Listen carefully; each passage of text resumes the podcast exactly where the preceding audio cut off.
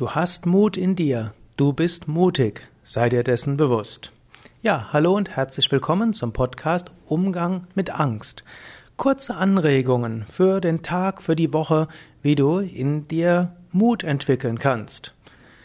Du hast Mut in dir und du bist mutig. Selbst wenn du Ängste hast, hast du auch Mut in dir. Du kannst jetzt mal überlegen, wann gab es Situationen, in denen du mutig warst.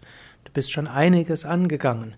Du hast schon einiges probiert. Du hast dich für einiges freiwillig angemeldet. Du hast einiges getan, wo du Mut bewiesen hast.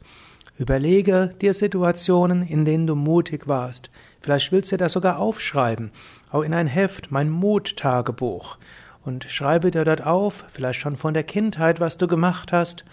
Man kann sagen, schon an die Welt zu kommen, war einmal mutig. Magst sagen, das habe ich ja nicht selbst gemacht, aber ich bin da leider gezwungen worden oder ich bin, es ist einfach passiert. Okay, du hast angefangen zu atmen. Irgendwann hast du angefangen zu gehen, du bist immer wieder gestürzt.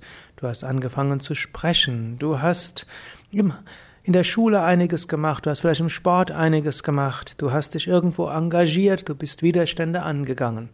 Überlege dir Situationen, in denen du mutig warst. Wenn möglich, schreibe es auf. Dein Muttagebuch. Und vielleicht gibt es ein paar Situationen, die du, in denen du besonders mutig warst und wo du stolz auf dich bist. Hm, überlege, jeder Mensch hat ein paar Situationen, wo du stolz sein kannst, wo du wirklich mutig gewesen bist. Male dir diese aus und dann kannst du manchmal, wenn die Sachen schwierig sind, kannst du dir diese Situationen vergegenwärtigen. Ja, in der in der Situation, da war ich mutig. In der in der Situation habe ich mich durchgesetzt. In der in der Situation war ich wirklich gut.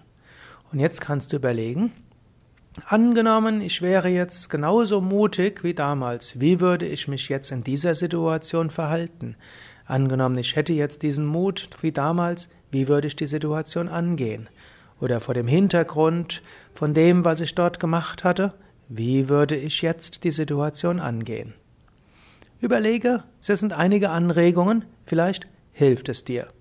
Bis zum nächsten Mal, alles Gute wenn du willst, findest du auch mehr Anregungen, auch etwas tiefergehende, psychologisch tiefergehende, auf unseren Internetseiten unter www.yoga-vidya.de. Gib oben rechts im Suchfeld Angst oder Ängst oder Lampenfieber oder was auch immer du suchen willst ein und du bekommst wertvolle Tipps zum Umgang mit allem, was mit Angst, Ängsten zu tun hat. Viel Mut wünsche ich dir.